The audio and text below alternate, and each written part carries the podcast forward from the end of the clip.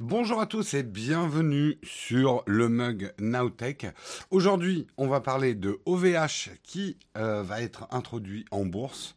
En tout cas, on aura tout un article là-dessus. Bien sûr, plein d'autres news tech ce matin dans le mug. Nous sommes le 9 mars 2021 et on démarre tout de suite.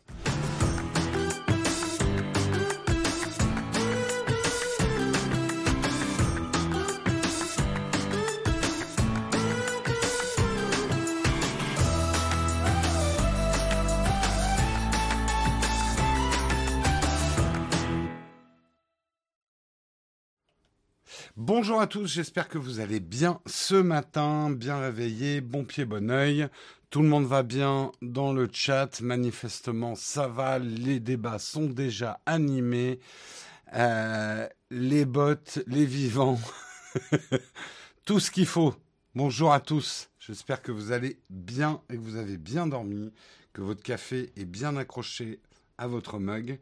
Et on va démarrer euh, tout de suite, euh, justement, de quoi on va parler ce matin. On va regarder ça ensemble. On va commencer, on va parler. Alors, je sais qu'il y a une news de Microsoft et de piratage chez Microsoft. J'ai pas trouvé euh, d'article euh, très intéressant là-dessus. Marion vous en reparlera peut-être demain. Moi, ce matin, je vais vous parler de Microsoft qui a franchi les ultimes obstacles pour contrôler Bethesda, Doom, Fallout. On va parler également euh, eh ben, de François Hollande qui était sur la chaîne Twitch de Samuel Etienne hier soir. On ne parlera pas du tout de l'aspect politique, mais plutôt de ce que ça veut dire que des, hommes politiques viennent maintenant sur des live Twitch et la mutation justement du Twitch français. Euh, nous parlerons le gros sujet, OVH va bientôt débarquer en bourse, un, article de Capital hein, euh, sur le géant euh, français d'hébergement web et fournisseur d'infrastructures informatiques OVH Cloud.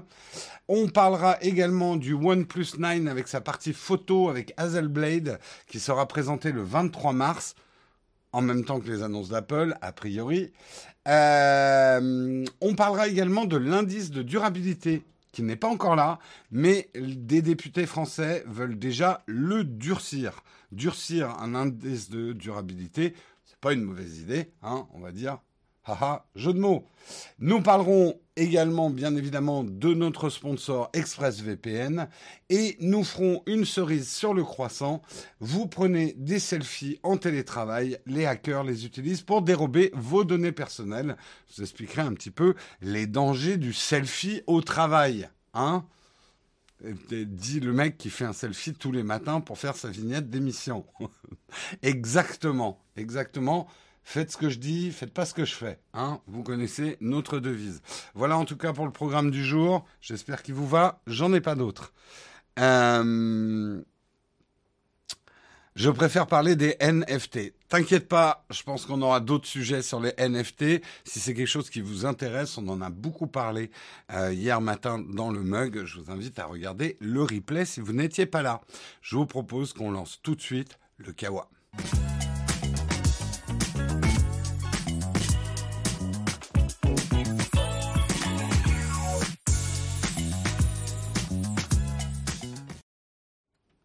Le Kawa, on commence effectivement avec Microsoft et son achat de, de Bethesda. Alors, c'est un achat qui avait été annoncé en 2020. Hein, souvenez-vous, Microsoft annonçait l'acquisition du puissant éditeur de jeux vidéo euh, Bethesda euh, avec les licences. Hein, les licences Bethesda, c'est quand même du lourd. Il y a Fallout, Doom, Quake, Dishonored, Wolfenstein, The euh, Elder, Scroll, pardon. Euh, donc c'est quand même du voilà, c'est du, du, poids lourd du jeu vidéo. Euh, pour croquer le studio, le géant américain a aligné nombreux billets. L'opération s'élève en effet à plus de 7,5 milliards de dollars. Les milliards de dollars, c'est énorme. Euh, seul Skype ou GitHub ont coûté autant ou plus à Microsoft, donc c'est quand même un très gros achat. Mais l'acquisition de Bethesda avait été euh, retardée, euh, retardée puisque effectivement il fallait une approbation des autorités de régulation euh, pour être menée à bien parce que euh, c'est une étape réglementaire qui a été franchie. Pourquoi c'était important euh, Compte tenu du poids de Microsoft dans le jeu vidéo avec la Xbox, et celui de Bethesda, les régulateurs devaient vérifier si cette acquisition n'allait pas déséquilibrer ce secteur économique et entraîner de nombreux problèmes concurrentiels. Hein. On a compris maintenant comment marchaient hein, ces, ces organismes de régulation.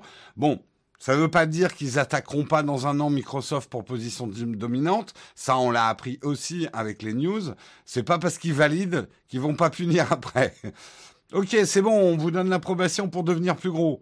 Ah, mais vous êtes un peu gros là maintenant quand même. Hein euh, non, non, non, on va vous démanteler. Non, j'exagère un peu, mais allez voir ma vidéo euh, sur les GAFAM pour comprendre un peu cette dynamique qu'on pourrait dire un petit peu perverse euh, des organismes de régulation.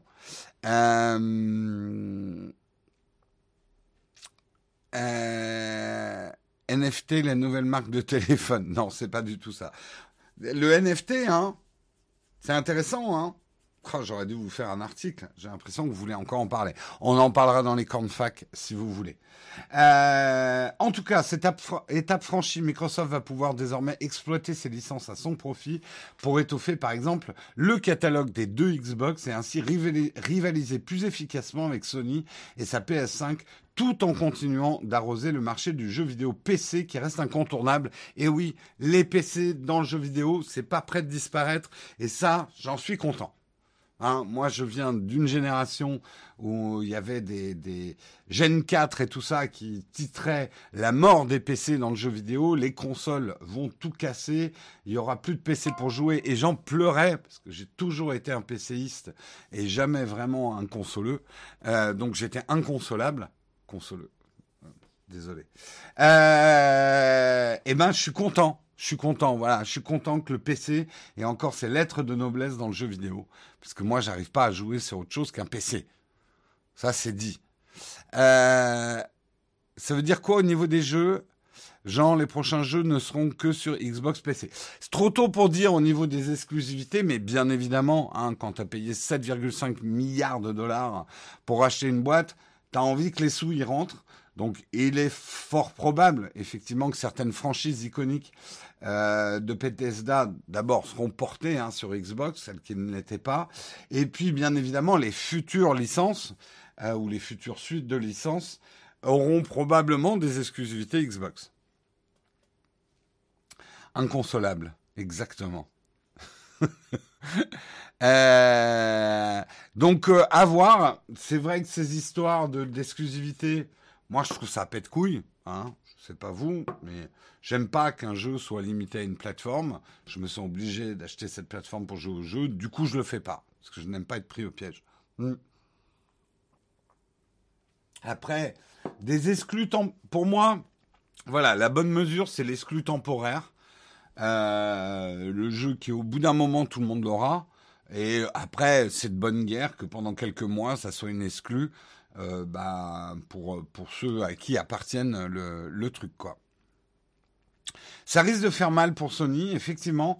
Bah, en tout cas, voilà, euh, Microsoft relève le gant. Euh, dans l'absolu, la concurrence est toujours une bonne chose hein, pour nous, les consommateurs. Donc c'est plutôt une bonne nouvelle, je pense, dans l'absolu. Ce qu'il y a de réconfortant, moi, je trouve, dans le jeu vidéo, je vous parlais, c'est c'était euh, vendredi, je vous parlais euh, de Valheim, mon obsession du moment. Euh, c'est je trouve que ça fait chaud au cœur de voir que des concepts de jeux vidéo beaucoup plus modestes, mais parfois beaucoup plus fun que des grosses licences, puissent encore être des grosses réussites économiques dans le jeu vidéo. plus de 5 millions d'exemplaires euh, prévendu, puisque le jeu est en développement encore, euh, de Valheim, euh, même à 20 euros le bout, ça fait un peu de tunasse. Donc ça, c'est plutôt... Je, je, trouve que c'est un signe de bonne santé du marché du jeu vidéo que tout ne soit pas des blockbusters. C'est un peu comme le cinéma. Oui, vous avez des blockbusters, des machines à cash, et tant mieux, et puis on aime bien les regarder, mais on a parfois des vraies surprises au cinéma. Euh, du cinéma plus indépendant, des moyens plus modestes, et qui font des grands films, des grands films qui deviennent parfois derrière des grands succès, des grands succès même commerciaux. Euh, pour moi, c'est un signe de, bonne santé d'un marché, en fait.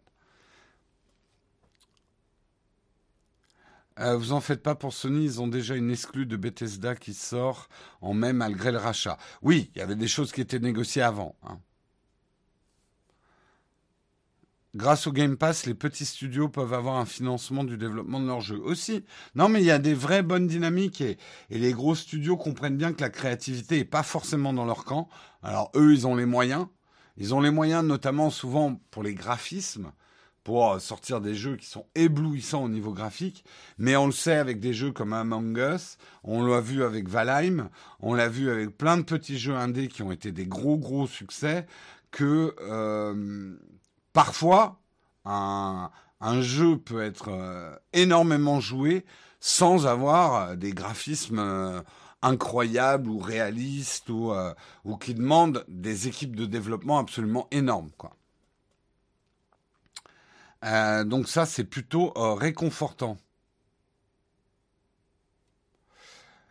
Putain, c'est pas une légende, il y a vraiment des gens qui live à cette heure. Non, ce qui est le plus étonnant, parce que la limite que moi, je, live. Ça peut être surprenant. Mais qu'il y ait des gens qui soient là pour écouter, pour regarder un live à cette heure-ci. Moi, je dis, c'est incroyable. Et quelque part, mon mug ne devrait pas être Jérôme, l'homme, le mythe, la légende, mais le chat, euh, les, les, femmes, les hommes, le mythe, la légende. Voilà, on devrait faire un mug comme ça. hein? Le monde appartient à ceux qui regardent le mug, vous le savez. Hein? Bah heureusement qu'on bosse, quoi, sinon dodo. Ça remplace Télématin. Je suis le, William Lémergie de... Eh ben voilà, il y en a qui ont trouvé la solution, ils ont déménagé, chez eux, ils regardent le mug à 14h, hein, comme euh, à Cangilio. Nintendo prouve que les graphismes ne font pas tout. Tout à fait. Et puis, le graphisme, il y a plusieurs choses dans le graphisme. Vous avez effectivement euh, euh, bah, ce qui est réaliste, mais vous avez aussi la direction artistique. Euh, pour moi, des jeux comme World of Warcraft, les jeux Nintendo, prouvent que parfois, bah, on n'a pas des moteurs qui affichent plein de polygones de partout. Euh, machin, mais parce que la direction artistique est bonne, choix des couleurs, design des objets, etc. On a des jeux qui sont attirants, des univers dans lesquels on a envie d'être. Minecraft est l'exemple type euh, de choix graphiques. Euh, de choix technologiques ne permettant pas des graphismes avec plein de polygones partout, et pourtant une direction artistique, un design qui a marqué son époque, et qui marque toujours son époque hein, dans, le, dans le cas de Minecraft. Euh, venez me dire que Cuphead n'est pas beau. Oui, tout à fait. Tout à fait. Mais vous savez, là encore, on peut faire l'analogie avec le cinéma. Vous avez des super productions qui coûtent des milliards avec des effets spéciaux et qui nous éblouissent et qui nous scotchent sur notre fauteuil. Et parfois, vous avez des films intimistes, euh, des huis clos, des trucs qui ont été faits avec euh, même pas un million de dollars, des tout petits budgets et qui marquent leur époque et qui vous scotchent à votre fauteuil, quoi. Pareil. Il y a un souci dans le rendu de la cam. Vous avez peut-être un petit lag de la cam. Je constate qu'ici, un petit lag de la cam. Tant qu'il n'y a pas de lag du son, c'est pas très grave. Voilà. Euh, c'est je sais pas d'où ça vient. On a a priori résolu les problèmes du micro. Maintenant, on a des problèmes de caméra. Je reste zen parce qu'il vaut mieux rester zen.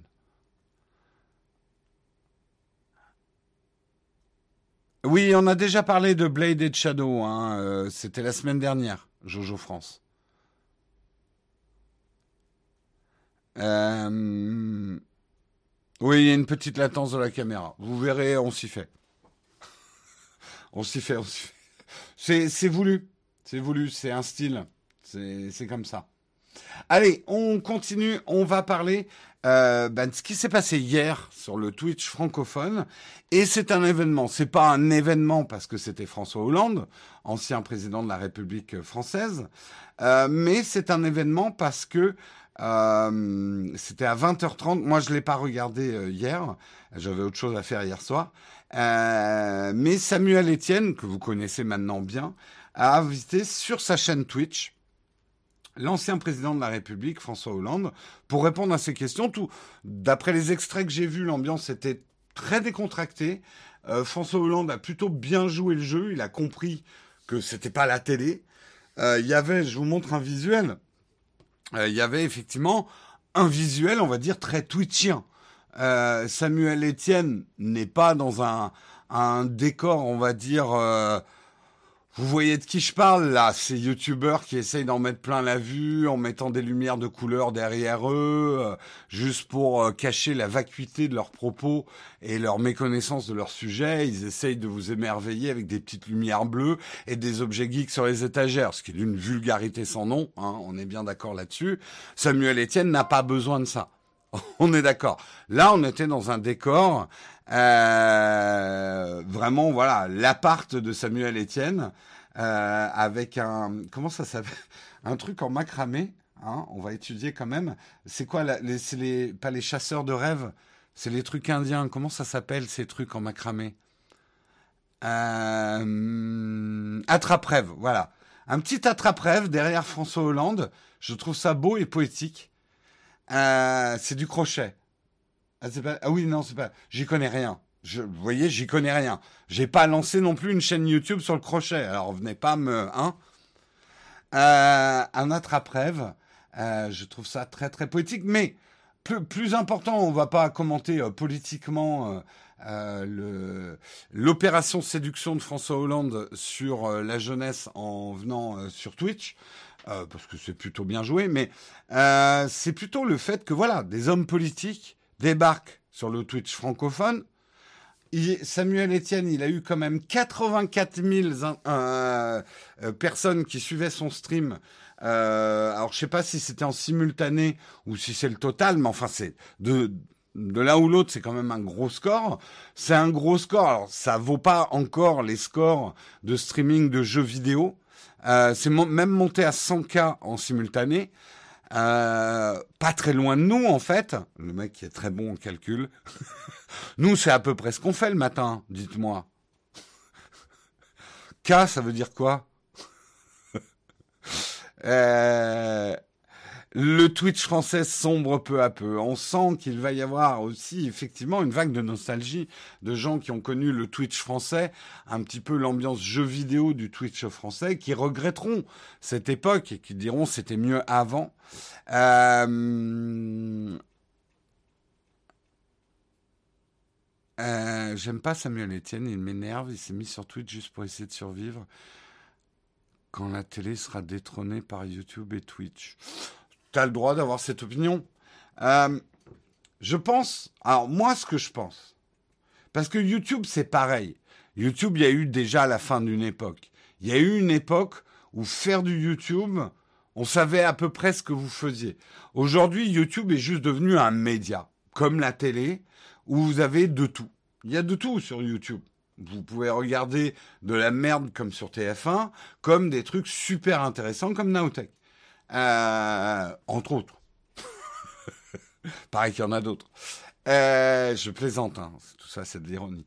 Mais tout ça pour dire, c'est le propre de tout média.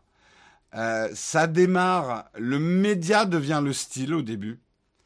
Quand on disait je suis youtubeur, moi je me souviens quand je disais je, je fais des vidéos sur YouTube. Ah ouais, tu racontes des blagues. C'était ça YouTube il y a 10 ans, 15 ans. Euh, maintenant, on sait que YouTube est beaucoup plus diversifié que ça. Twitch, c'est pareil. Twitch, on disait encore l'année dernière, non mais Twitch, c'est le jeu vidéo. C'est le streaming de jeux vidéo. C'est la plateforme des gamers. Ça a commencé comme ça et ça a été une époque de Twitch. C'est en mutation.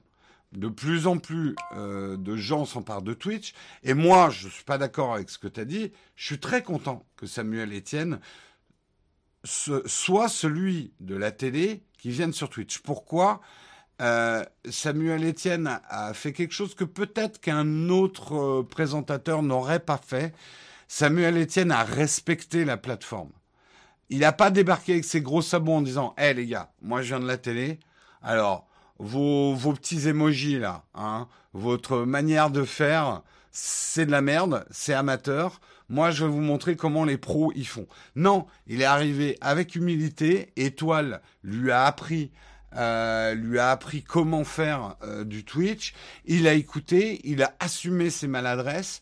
Il a assumé aussi le fait de ne pas tout comprendre au début, un peu comme moi, Twitch quand on a débarqué et encore maintenant, je connais pas tout, sur Twitch et je sais que certaines personnes euh, disent mais fais chier quoi de, de, voir des vieux cons comme Nowtech qui débarquent sur Twitch alors qu'avant c'était un truc pour les moins de 13 ans, enfin les moins de 15 ou les moins de 16 ans, on faisait du jeu vidéo, on était entre nous.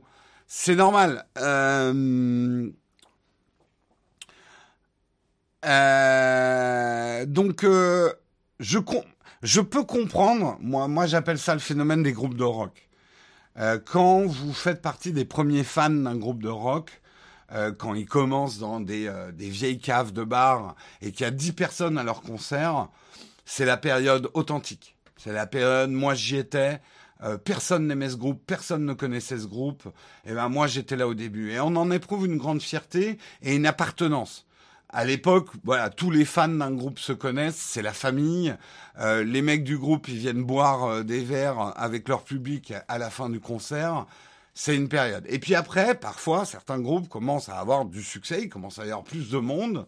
Euh, et puis, bah, il commence à jouer dans des salles plus grandes, il commence à avoir des succès commerciaux. Et là, les fans de la première heure, certains se sentent trahis. Ah, mais je préférais quand même l'époque où il avait moins de succès. Euh, J'avais plus l'impression qu'il était à moi, en fait. Donc, c'est un phénomène naturel. Moi aussi, ça m'est arrivé de, de suivre des mecs à leur début, puis quand ils deviennent trop mainstream, ça m'intéresse moins. Euh, ça m'arrive. Euh... Les vrais achèteront des NFT. Putain, c'est votre obsession, hein, là, maintenant. Donc, je pense que euh, moi, je suis très content que des gens comme Samuel Etienne arrivent sur la plateforme. Déjà, moi, je me sens moins intrus sur la plateforme. Déjà, je vous le dis. Je pense que ça fera du bien à la plateforme. Vous n'êtes pas obligé de regarder. Il y a encore plein de gaming sur la plateforme euh, Twitch. Euh, et si c'est que ça que vous aimez regarder sur Twitch, ben, vous pouvez rester à regarder ça. Si vous aimez regarder que des petites chaînes Twitch où il y a 10 personnes dans le chat, il y a toujours ça sur Twitch et il y aura toujours ça sur Twitch. Mais maintenant, effectivement, il y a des blockbusters qui arrivent sur Twitch, la télé arrive sur Twitch et et après, tout dépend comment c'est appréhendé. Moi, je pense que des choses comme le live, des choses comme BFM TV, on l'a vu euh, la semaine dernière, font des débarquements sur Twitch malvenus et se font rejeter de la plage. Et c'est normal. Ils arrivent avec la prétention de savoir mieux faire que les gens qui font ça déjà depuis euh, 5 à 10 ans sur la plateforme. Euh, après que des personnes, voilà, moi je, vraiment Samuel Etienne, il n'a pas connu de phénomène de rejet de Twitch parce qu'il est arrivé avec humilité. Alors je sais que l'humilité n'est pas du tout un mot à la mode à notre époque, hein. mais pourtant il faudrait qu'il revienne à la mode. Parce que moi je trouve personnellement euh, que youtubeurs, twitchers, vlogueurs, influenceurs, euh, tout ça, c'est un petit monde qui aujourd'hui manque un peu d'humilité. Voilà. C'est mon avis de vieux con, je l'assume, mais je pense que l'humilité, c'est un petit ingrédient qui est souvent oublié dans la recette. L'humilité, c'est quand il y a des infiltrations d'eau. Ouais, en fait, l'humilité, c'est très simple. Tu mets un bac Rupson pendant que tu présentes et tu n'as plus de problème d'humilité, en fait. C'est ça qui est vraiment bien. Euh... C'est parce que c'est la personne la plus gentille du PAF, j'ai l'impression. Je, je pense que Enfin, moi, c'est l'impression que me donne Samuel Etienne. Après, j'en sais rien. Peut-être que c'est un, un, gros narcisse en puissance. Euh, mais j'ai l'impression que c'est quelqu'un qui est assez humble par rapport à ce qu'il fait. Voilà. Euh...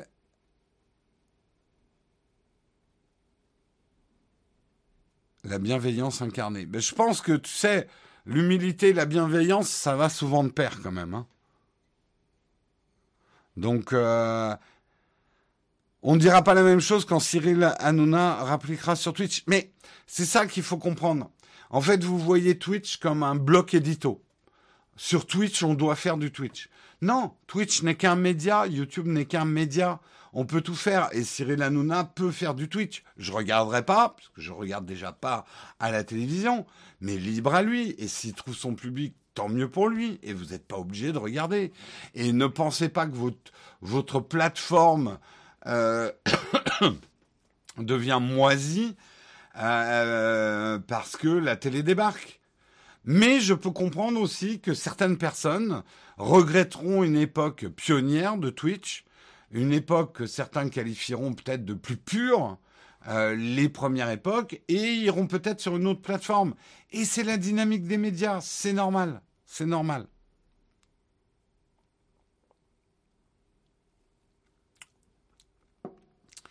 Euh, et surtout les nouveaux qui arrivent n'entraînent pas l'arrêt des anciens. Tout à fait, au contraire, il y a un truc qu'il faut voir. Euh, tout ça, moi je le vois. Notre émission, nous on parle pas forcément beaucoup de jeux vidéo et on fait pas beaucoup de jeux vidéo sur notre chaîne Twitch. Donc on est déjà, et je l'ai eu, hein, des gens qui ont dit mais qu'est-ce que tu débarques sur Twitch, t'as rien à faire là, c'est pour les gamers, dégage Nowtech. En plus gentil, mais globalement on a eu quelques réactions comme ça. Euh, nous, le fait qu'il y en ait d'autres, euh, avec d'autres sujets qui débarquent, euh, c'est très bien. C'est très très bien.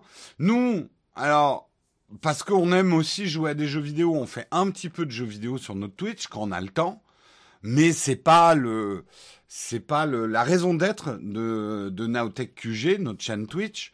Euh, notre raison d'être, c'est surtout notre live du matin et d'autres lives qu'on fait aussi sur d'autres sujets on le voit comme un complément de ce qu'on fait sur notre chaîne YouTube, mais finalement, ça, on les aborde que comme des médias, quoi.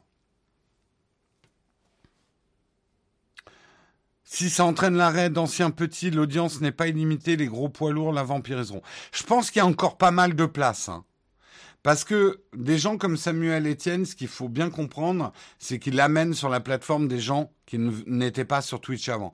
Et nous, on le sait, Nowtech, et vous allez pouvoir me le dire dans la chatroom, euh, on a amené des gens sur la plateforme qui n'étaient pas sur Twitch avant et qui sont venus parce que nous, on venait sur la plateforme. Donc on n'a pas vampirisé une audience qui était déjà sur Twitch. On a grossi une, audience Twitch avec peut-être justement des personnes qui découvrent d'autres chaînes Twitch. Euh, tiens, bah on va faire un petit sondage. Euh, hop.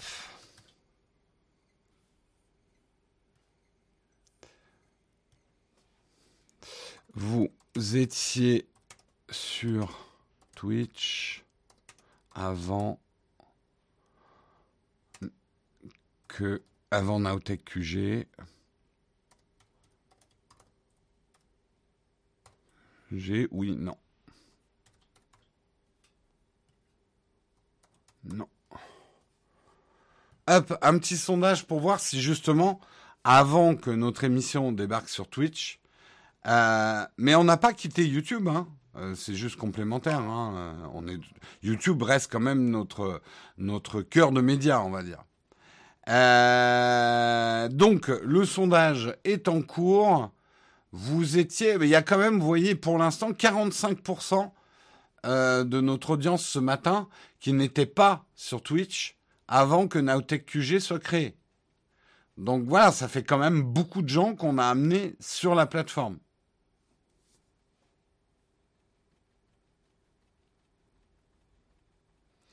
Euh, Twitch marche-t-il grâce au Covid ou pas? Quand tout rentrera dans l'ordre, Twitch marchera toujours. Oui, je pense que oui. Il y a des habitudes qu'on a développées avec le Covid. Il y aura peut-être des tassements d'audience, peut-être qu'on fera moins d'audience. Mais par exemple, ceux qui ont pris l'habitude d'écouter notre émission le matin, ça devient un peu une routine. Je ne pense pas que ça changera. Euh, après, ça dépend de tes horaires du boulot et de, tes horaires quotidiens. Mais au contraire, je pense que Twitch, des gens ont pris des nouvelles habitudes. Euh, regarde, alors forcément, c'est un temps qui est pris sur autre chose. Reste à savoir, est-ce que c'est un temps que les gens passaient sur la radio avant? Euh, Je parle de notre émission.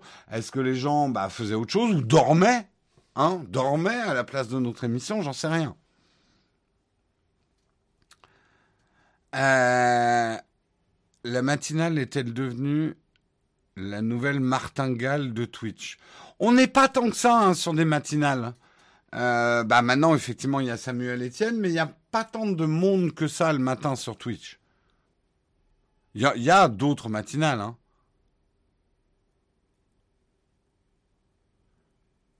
Les matinales euh, 9h midi, ça risque de se tasser beaucoup si on retourne au boulot. On verra. Ça sera intéressant d'étudier ça. Donc, résultat du sondage, quand même 48% d'entre vous, donc 153 personnes, ne connaissaient pas, n'utilisaient pas Twitch avant qu'on arrive. Donc c'est la preuve qu'on a amené une nouvelle audience sur Twitch, comme Samuel Etienne amène une nouvelle audience sur Twitch. Le truc, c'est que, alors là, je reste sur le mug, nous, on, existait bien avant le Covid. Euh, le mug, ça existe depuis 4 ans maintenant. On faisait le live sur YouTube, euh, on a fait les premiers lives sur Periscope. Donc, des gens nous écoutaient, on avait déjà une audience avant le Covid. Euh, et même, on a commencé sur Twitch, globalement avec le Covid. Oui, globalement avec le Covid, c'est pas faux.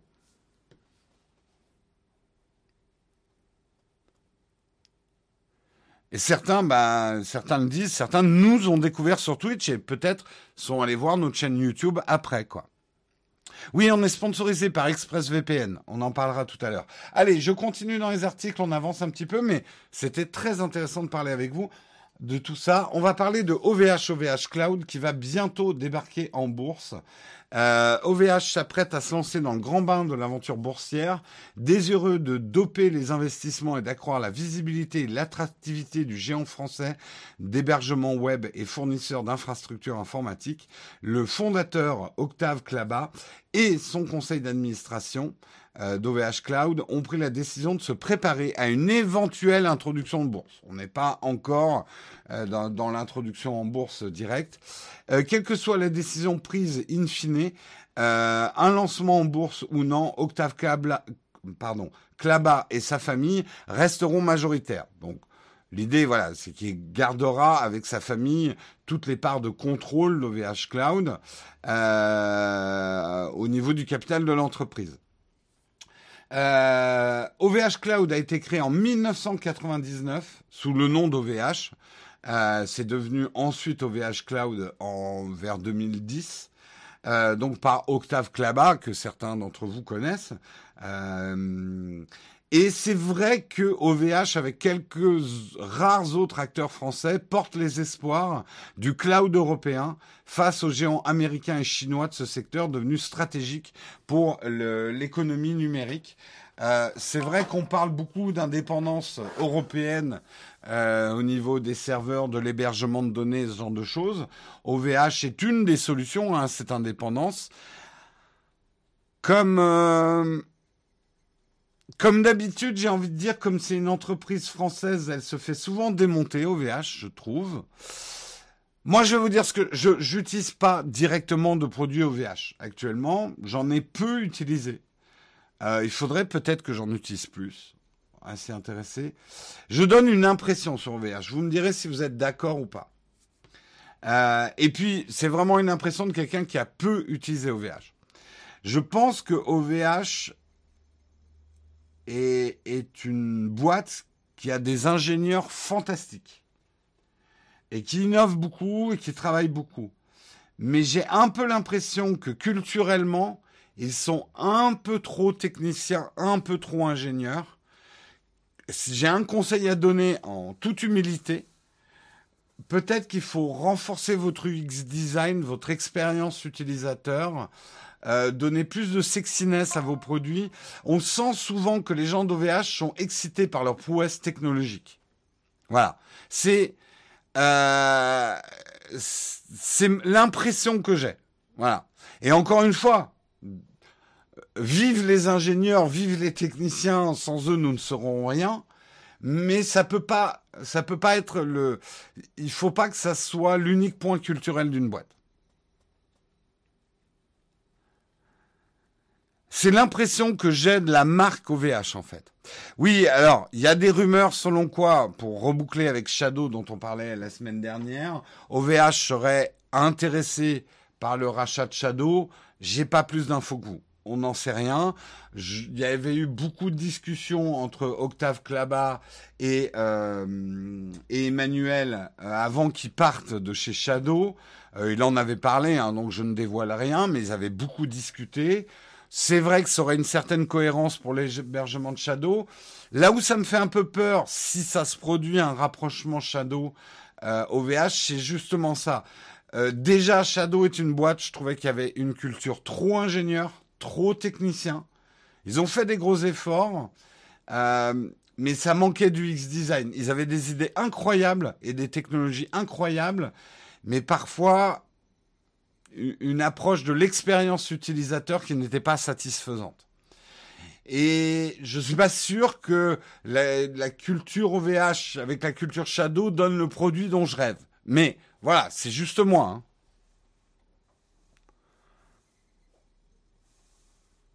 Euh, ils sont tellement inconnus par le grand public qu'ils sont obligés de mettre le mot cloud après OVH. Si pas dev, qui panne rien. Euh, où c'est violent de faire rentrer les Américains dans les structures informatiques européennes à quand notre autonomie dans les réseaux bah, Ça passe peut-être effectivement en commençant à laisser des géants européens se développer. quoi. Euh, c'est pas OVH qui serait intéressé par Shadow, mais Octave Klaba directement par une autre de ces boîtes. Peut-être qu'effectivement, ça sera un rapprochement différent.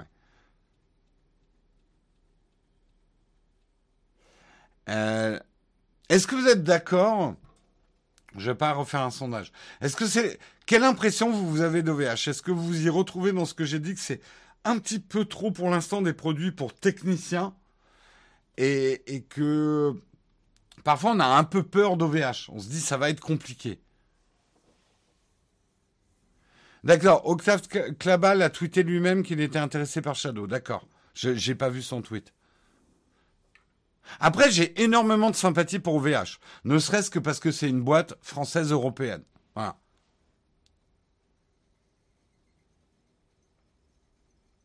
Ouais, c'est un peu l'impression que vous avez aussi sur OVH, hein. je le vois.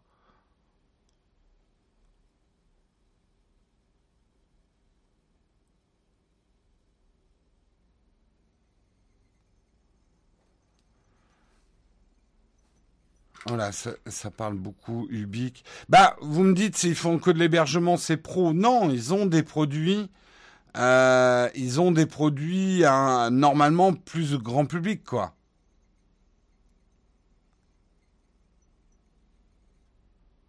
Ou ils pourraient.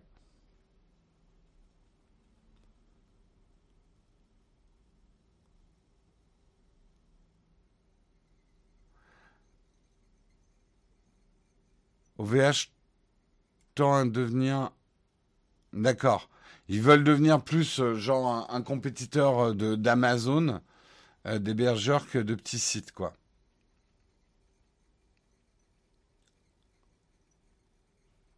Oui, si vous êtes dev, ça va, vous comprenez ce qu'il raconte OVH.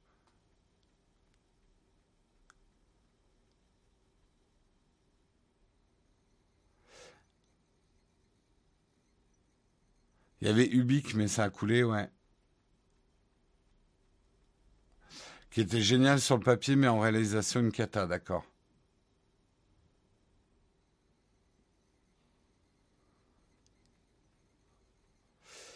J'ai l'impression que le grand public n'est plus leur cible. J'avoue que je ne connais pas les stratégies d'OVH. Hein.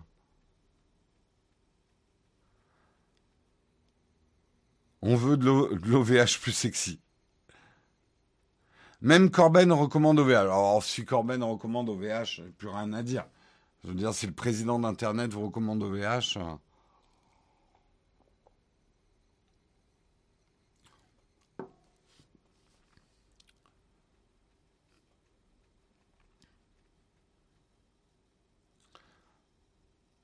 Avoir de la sympathie pour une entreprise uniquement pour sa nationalité, c'est vraiment irrationnel et néfaste, je pense.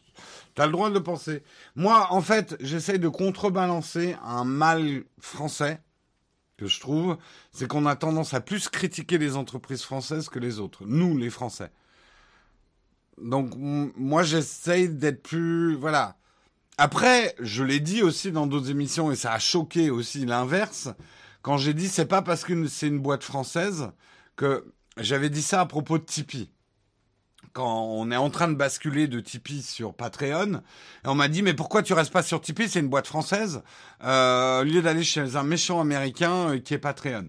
J'ai dit, moi j'aime bien les boîtes françaises et je veux euh, pousser les boîtes françaises et européennes.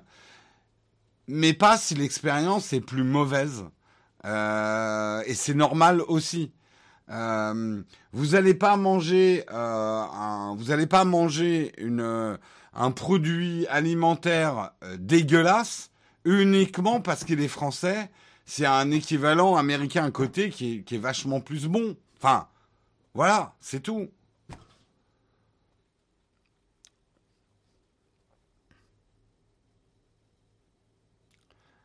Euh, après, sur l'hébergement des données, il y a des questions de souveraineté nationale et européenne qui me tiennent à cœur quand même. On parle notamment des données, santé. Je préfère qu'elles soient hébergées sur des serveurs européens ou français euh, que d'être hébergées sur des serveurs chinois ou américains. Voilà. Je suis pas plus cocardier que ça, loin de là. Euh, mais euh, pour des, des questions de géopolitique même.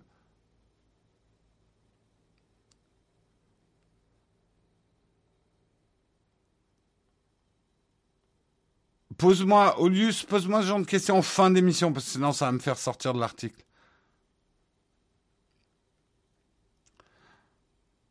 Euh... Les serveurs d'OVH sont-ils vraiment en France? On va dire Europe. Moi, je suis pro-européen, donc. Euh... Mais voilà, je suis pro-européen. J'aimerais que l'Europe euh, se muscle un peu au niveau tech et qu'on laisse pas tout aux... Et c'est pas de l'anti-américanisme ou, de l'anti-syntoïsme. Euh, je, voilà, comme je vous dis, quand un produit américain est bon, euh, je l'achète.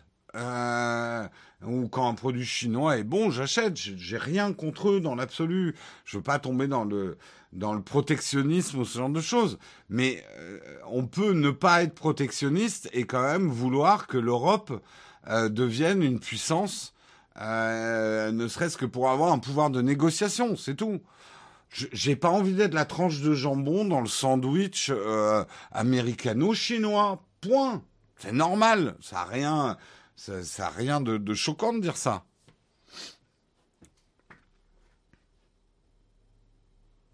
Faut se battre, quoi. Et c'est vrai que je me bats plus au niveau européen que franco-français.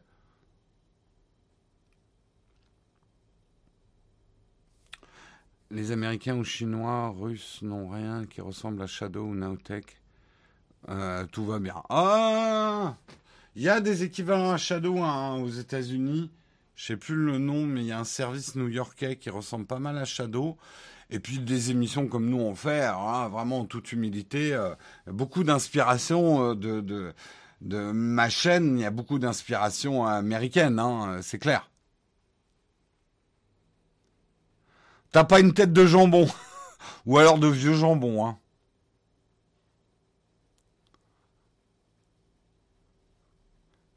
Mais voilà, alors euh, bien sûr, dès qu'on parle des entreprises tech françaises, on évoque Wiko, Alcatel et Arcos. Désolé, hein, ça tombe sur toi, Bicris, mais tu l'as cherché. Euh, mais moi, je l'avais dit à l'époque de Shadow. Je pense qu'on a été pas tendre avec Shadow. Alors, ils ont fait des erreurs. Je sais que vous avez la haine parce que ils vous ont menti en disant que des shadows seraient disponibles et ils sont pas disponibles. Après, ils vous ont pas volé votre argent. C'est pour ça que je trouve parfois les critiques un peu disproportionnées. Mais Shadow, dès le départ, a vraiment été attaqué avec quand même ce petit truc. Ouais, de toute façon, c'est une entreprise française. Ils n'y arriveront jamais. Vont se planter. Euh, euh, on est, on, on est tellement nul par rapport aux Américains. Ça marchera jamais. Je trouvais quand même qu'il y avait un, on, on a une dent un peu plus dure euh, avec des entreprises tech françaises, je trouve. Hein. Critéo, une belle réussite française, pas en ce moment, mais ça a été. Mais pas dans les domaines que vous aimez, hein, Critéo. Hein. mais effectivement, il y a plein d'échecs. Mais alors, on veut, vous voulez qu'on parle d'échecs? Vous voulez qu'on parle aussi d'échecs de boîtes américaines? Vous, vous pensez qu'à celles qui ont réussi euh, mais voilà, il y a plein de boîtes américaines qui se sont plantées aussi. Hein.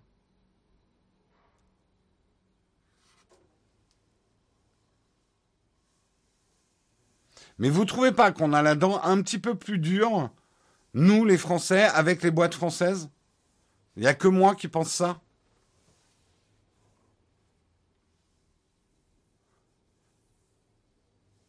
Bon, voilà, je vois que certains sont d'accord avec moi quand même. On est, plus méchant et on y croit moins dans nos propres boîtes, quoi.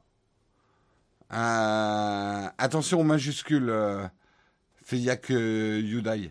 Sinon, le bot va te. Pas droit d'écrire en majuscule dans le chat. Les Français sont réalistes. C'est bien français comme ré... Non? Nous, on n'est pas râleurs, on critique pas, on est juste réaliste. Alors ta gueule. Euh...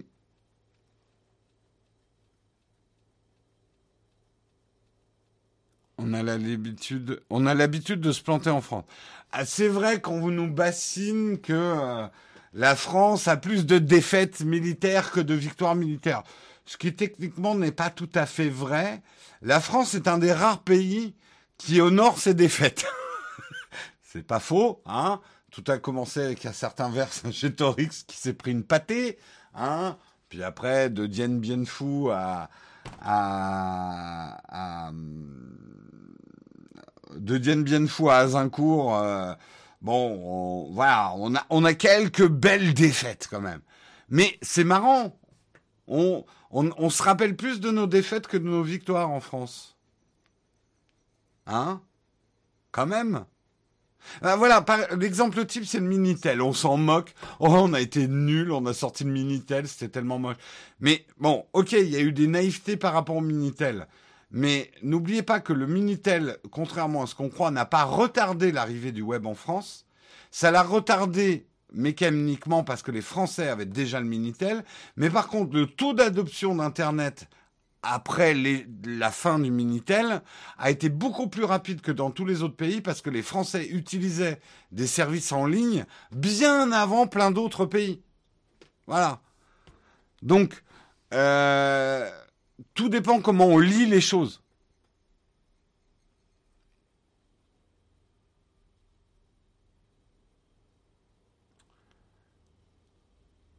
Euh, le CERN, c'est franco-suisse. Ouais, la part, la part du CERN qui réussit, c'est la part suisse, c'est ça, en fait. Mais bon, écoute, ça fait notre charme. Euh, les, les, les Français. De toute façon, il faut toujours s'inquiéter quand les Français sont sûrs de gagner. Donc, je suis plutôt content qu'on soit défaitiste de nature, parce que généralement, c'est là où on gagne. Mais par contre, vraiment, vous pouvez vous inquiéter quand les Français donnent une équipe de foot gagnante, euh, non, une entreprise gagnante. Généralement, généralement, ça se termine par une bérésina. Si vous connaissez l'histoire, voilà. Donc, c'est très bien. Dès que le français est sûr de lui, ça se passe mal. Donc c'est très bien qu'on critique finalement les boîtes françaises.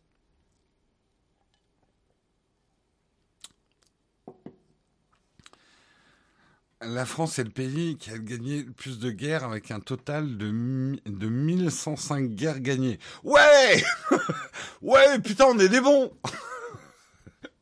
je ne sais pas comment on en est arrivé à parler de ça, mais c'est toujours intéressant, les dérapages dans les graviers.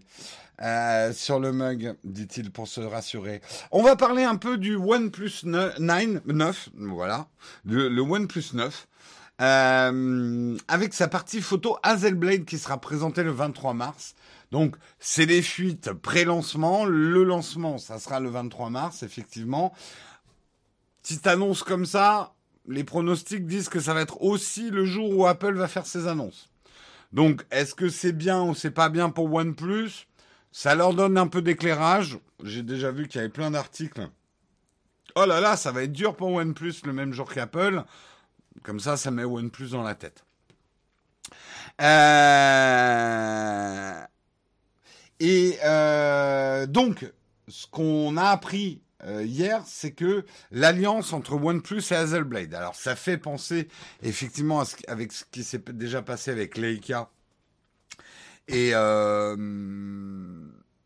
merde, c'est quelle marque de, de smartphone déjà avec Leica? C'est pas Oppo? Euh, Huawei, pardon, oui, c'est Huawei avec Leica. Donc c'est ce genre d'alliance. C'est vrai que des marques comme Leica, Hazelblade font partie de la légende photo. C'est pas des marques très fortes au niveau photo aujourd'hui, sauf dans certains domaines très particuliers. Mais ça va, ils réussissent. Hein. Leica, au prix des appareils, de toute façon, ils ont besoin d'en vendre un par an, ils font de la marge. Euh, et Hazelblade, c'est un peu pareil. Non, c'est des appareils très spécifiques à Hazelblade. Mais Hazelblade est vraiment une marque, c'est suédois, je crois, à l'origine. Euh, c'est une marque légendaire de la photo. Le premier appareil photo sur la Lune, je crois que c'était une optique Hazelblade ou même un boîtier Hazelblade. Euh, ils sont, euh, ils sont connus bah, pour la qualité de leur chambre photo. C'est du moyen format, hein, Hazelblade. Ils n'ont pas de full frame ou de petits capteurs. Euh, c'est direct du moyen format. C'est vraiment des outils professionnels et, euh, légendaires. Non, Nikon, il y a des appareils aussi Nikon qui sont allés sur la Lune, ou en tout cas dans l'espace, ça je sais mais je crois être à peu près sûr que la première caméra sur la Lune, c'était Hazelblade. À vérifier, mais je crois. Alors, Hazelblade a été racheté, je vous le rappelle, par qui? Par DJI. Donc c'est plus une marque européenne. Oui, Nikon, c'est sur l'ISS, ouais. Euh, c'est DJI, effectivement, qui a Hazelblade aujourd'hui. Mais ils n'ont pas trop touché à l'entreprise. Moi, j'étais allé à une présentation d'un appareil Hazelblade à Londres il y a deux ans. C'est là d'ailleurs où j'avais perdu mon iPad. Bref. Euh, euh... ils appartenaient déjà à DJI, mais ça avait vraiment pas changé grand-chose, voire rien pour eux, quoi. Leica, c'est pas le premier chien dans l'espace? Si, je crois aussi, ouais.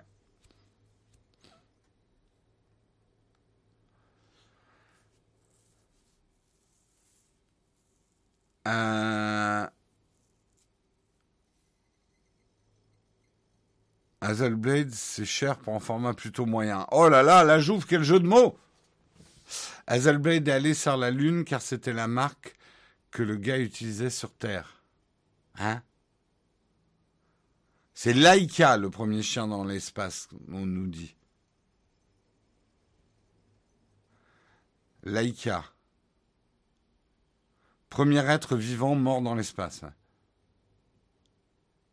Euh, bref, revenons quand même à nos moutons. Euh, les deux marques, donc OnePlus. Alors on sait que OnePlus a la réputation relativement vraie de pas faire les meilleurs appareils photo du monde sur leur smartphone. Les tests de souvenirs que j'ai des OnePlus, ça allait, pour de la photo de vacances, euh, Instagram, pas mal, mais c'était pas transcendantal. Voilà. Euh, en tout cas, en plus, c'est la réputation qu'ils ont, c'est de pas avoir les meilleurs appareils photo du marché sur leur smartphone. C'est voilà, et une réputation, c'est parfois plus important que la vérité. Euh, c'est pas Milou le premier chien sur la lune, c'est très bon ça, Sophie. Euh, ni bon ni mauvais, c'est correct, ça passe, mais sans plus. Voilà, c'est disons que généralement dans les tests que nous on a fait des OnePlus, c'est pas l'appareil photo euh, le truc euh, le plus extraordinaire dans, dans un OnePlus. Euh, donc là-dessus, ils ont bossé. Justement, alliance entre Hazelblade et OnePlus. Ils ont travaillé sur le calibrage et le réglage des couleurs pour produire des photos d'aspect plus naturel avec un procédé appelé Natural Color Calibration avec Hazelblade. Plusieurs choses à décortiquer là-dedans. D'abord, un peu comme Leica, il faut pas croire que c'est des appareils photo Leica qui ont été mis dans les Huawei. Euh, là, il faut pas croire que c'est les ingénieurs de chez Hazelblade qui vont travailler chez OnePlus. Généralement, ces accords de licence entre des marques de notoriété mondiale reconnues pour leur qualité, ça va être des transferts de connaissances et c'est souvent un algorithme qui va être développé et qui va être qui va même pas être développé par les ingénieurs d'Hazelblade. Les ingénieurs d'Hazelblade vont regarder euh, l'algorithme de réglage, de calibrage et de réglage des couleurs qu'ont fait les ingénieurs de OnePlus, leur dire ok ça ça va, donc ok vous pouvez utiliser notre nom Hazelblade. Alors c'est pas du bullshit absolu parce qu'Hazelblade peut pas dilapider sa marque comme ça, mais c'est c'est pas voilà c'est pas les ingénieurs de chez Hazelblade c'est pas les optiques de chez Hazelblade ni les capteurs de chez Hazelblade et les ingénieurs qui vont aller bosser chez OnePlus. Ça non. C'est oui c'est du marketing mais qui s'assoit quand même. Et c'est pas mal hein, d'ailleurs que euh, voilà le calibrage et les réglages des couleurs les ingénieurs d'Hazelblade qui connaissent bien quand même la problématique valident leur copie. En gros c'est ça ce qui me fait un petit peu sourire, c'est le côté natural color calibration. Parce que quand je vois encore en 2021 que des gens me disent je préfère tel smartphone parce que les couleurs sont naturelles, ça m'énerve. Ça m'énerve. Une couleur naturelle, ça ne veut rien dire, mais absolument rien dire. Alors, vous voulez dire quoi? Naturel, scientifiquement naturel?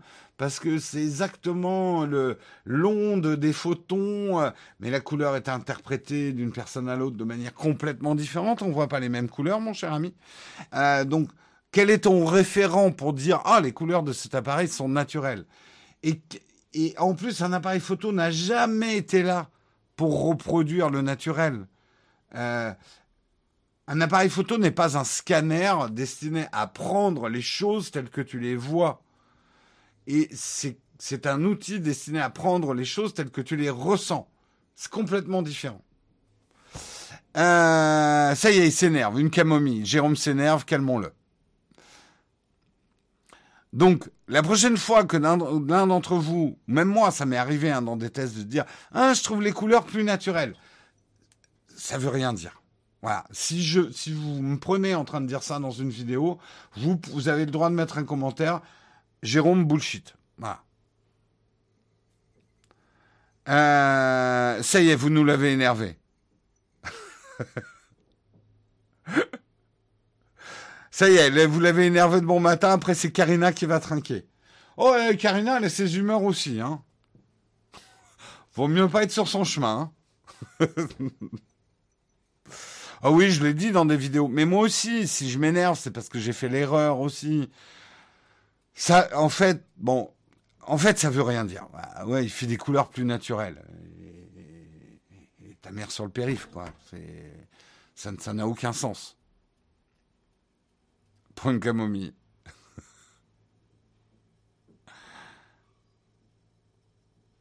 Euh, il y a des appareils qui se rapprochent plus de ce qu'on voit à l'œil que d'autres.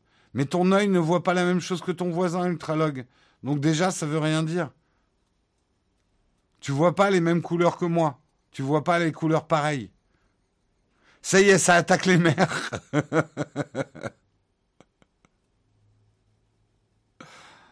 Naturel par rapport à quoi? Regardez un simple nuage qui passe devant votre beau paysage là, avec de la verdure et un arbre là. Un simple nuage change complètement la balance des blancs. Elle est où le côté naturel de ta couleur là? Il est où? Elle était avant le nuage, après le nuage? Qu'est-ce que ça veut dire? Ce stream est sponsorisé par les daltoniens de France. Mais il n'y a pas que les daltoniens.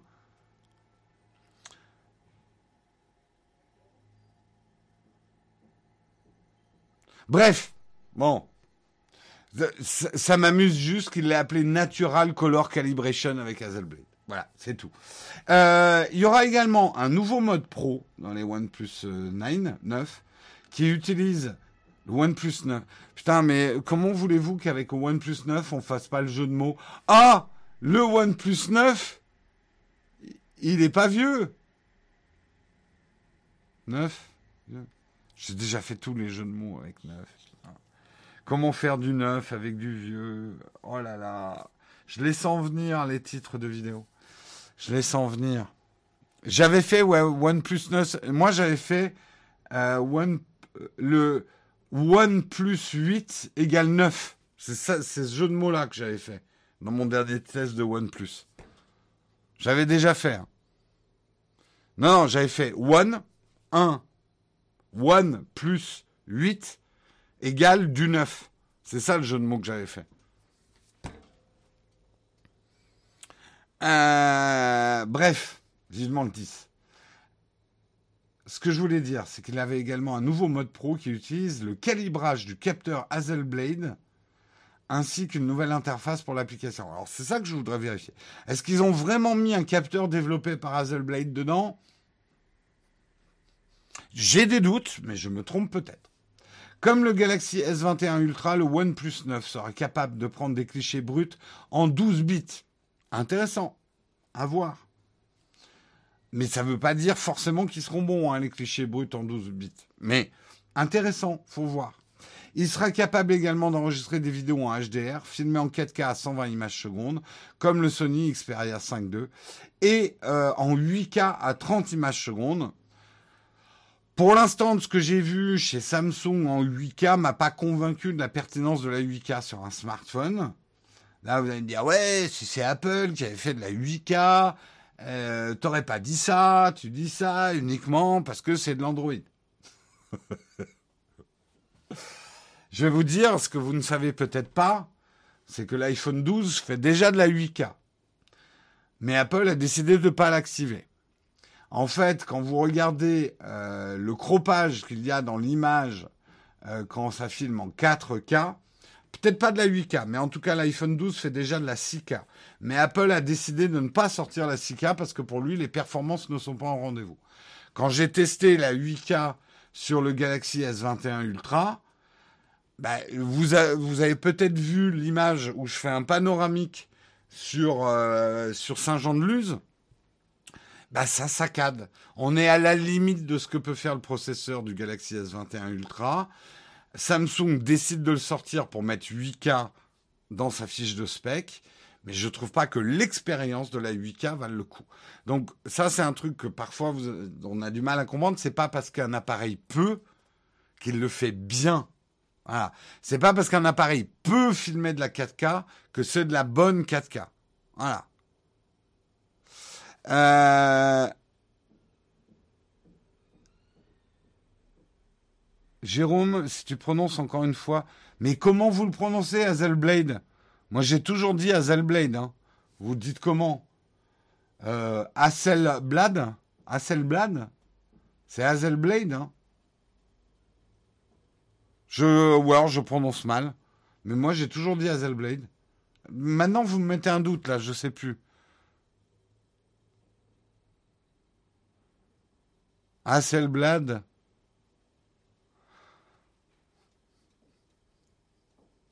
Oui, bah, c'est le Blade, j'ai américanisé le Blade. Bon, crucifiez-moi. euh... Pas de Z. Bon, ok. Euh...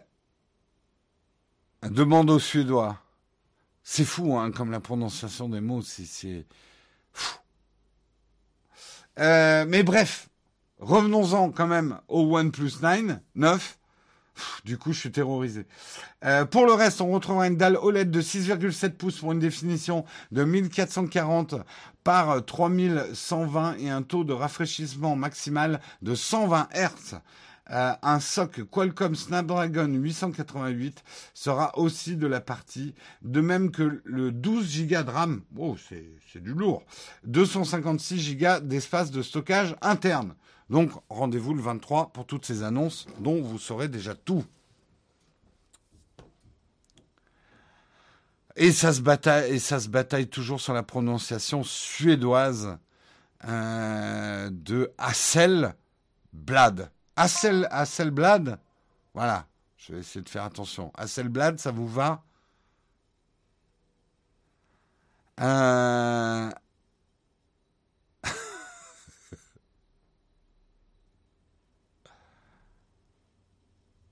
Oui, alors je mets un T devant Xiaomi. On dit Xiaomi et pas Xiaomi.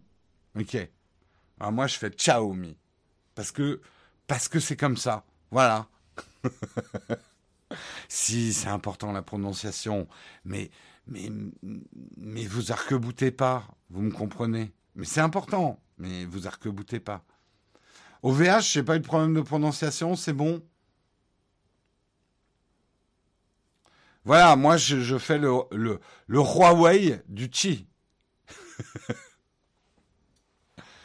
le, le Xiaomi du Chi, c'est Xiaomi. Voilà.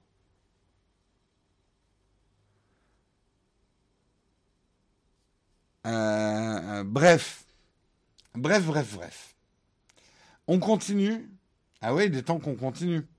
Euh, je vais peut-être pas faire, euh, sinon on va être trop en retard. Je vais faire l'impasse, on en reparlera peut-être sur l'indice de durabilité. C'est super important, mais je pense qu'il y aura d'autres articles qui vont remonter. Je vous fais juste en résumé et je vous invite à aller lire l'article de Numérama parce que c'est très intéressant. Des députés français veulent augmenter euh, encore plus l'indice de durabilité. Vous savez que ça va débarquer, ça commence à débarquer, ça va être obligatoire à partir du 1er janvier 2022. Les smartphones, notamment les télés, vont avoir des indices de durabilité qui prennent en compte tout un tas de choses euh, pour mettre en avant l'argument de réparabilité euh, des smartphones. Certains députés, je les encourage, veulent aller plus loin. Je pense qu'il est important aujourd'hui qu'il y ait dans cet indice que ça soit pas qu'un indice de réparabilité. L'indice de durabilité me semble plus intéressant, avec notamment le nombre d'années de mise à jour garantie par le fabricant du smartphone. Parce que beaucoup m'ont dit, oui, dans ta dernière vidéo, tu prônes d'utiliser des smartphones il y a 2-3 ans. Mais moi, mon smartphone, au bout de 2-3 ans, il n'y avait plus de mise à jour. Et ouais, ça, ça craint.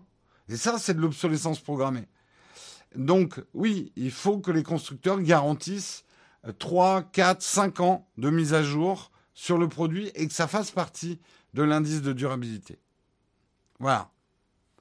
Donc euh, ça, c'est intéressant. Qu'ils veulent déjà faire évoluer. Que ça ne soit pas un simple argument marketing. Et ils veulent même aller plus loin. Je vous fais quand même l'article, manifestement. Euh, certains veulent interdire les produits qui seront sous un certain seuil de réparabilité. Intéressant. Ils veulent obliger aussi l'administration française, et ça c'est très intéressant, à n'acheter aucun produit sous un certain seuil de réparabilité. Tout ça, c'est très intéressant, je trouve. Parce que pourquoi? Je vais vous dire, c'est intéressant. C'est peut-être ça le plus, important. Aujourd'hui, notamment dans les smartphones, j'ai des gens qui viennent me dire, Jérôme, t'es ridicule. Il y a des smartphones à 300 euros qui font largement ce que font ce smartphone qui a 800 euros. Donc, faut être un con pour payer 800 euros alors que le même smartphone fait la même chose à 300 euros. Et à chaque fois, j'ai envie de te répondre quelque chose, mais j'ai pas d'argument. Bah maintenant, on pourra peut-être comparer les indices de durabilité d'un produit low cost et d'un produit haut de gamme. Je garantis pas que le produit haut de gamme va gagner, mais au moins, il y aura autre chose que le prix comme argument. Voilà.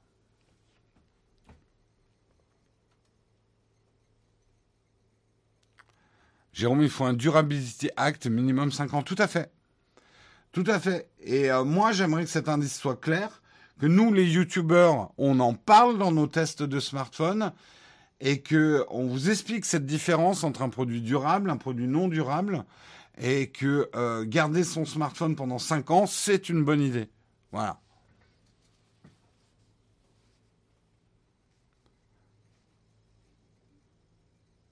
Bref, bref, bref. Allez, on va passer à, la petite cerise sur le croissant, mais avant, je vais vous parler de notre sponsor, ExpressVPN.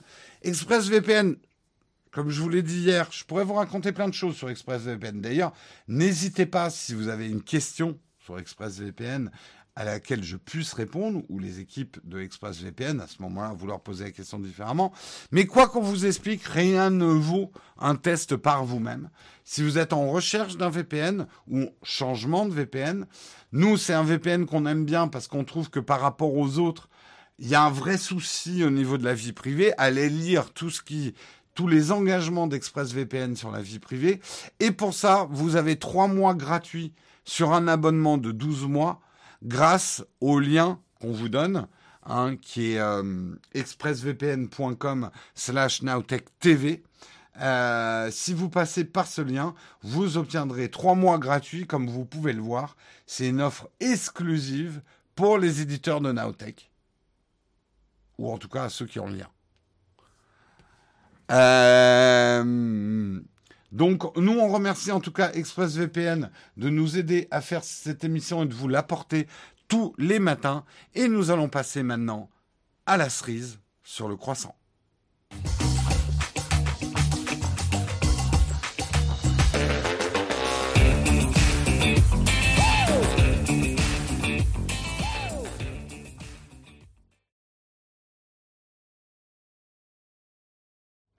La cerise sur le croissant. Alors, j'ai vu qu'il y avait une question sur ExpressVPN. Je vais peut-être répondre le ExpressVPN pour utiliser mon compte Disney avec le catalogue USA. Chez moi, ça a marché. Voilà, Hamilton, je te, réponds. Euh, Netflix aussi, ouais. Avec le gros logo qui prend la moitié de l'écran. Bah écoute, en même temps, c'est les trois quarts de notre budget, donc... Euh... On va dire c'est de bonne guerre hein, qu'on mette un gros logo. Hein.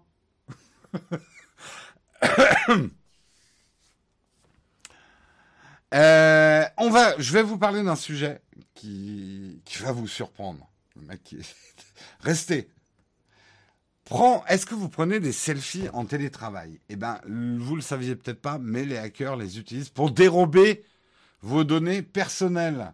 Et oui, la pandémie a été à l'origine de nombreux mèmes ou d'une utilisation nouvelle tendance de, de l'Internet qui consiste à prendre et à partager des photos de son bureau à domicile ou pendant des sessions de visioconférence. Évidemment, on se voit moins entre collègues de bureau, donc on s'échange des selfies ou on les partage.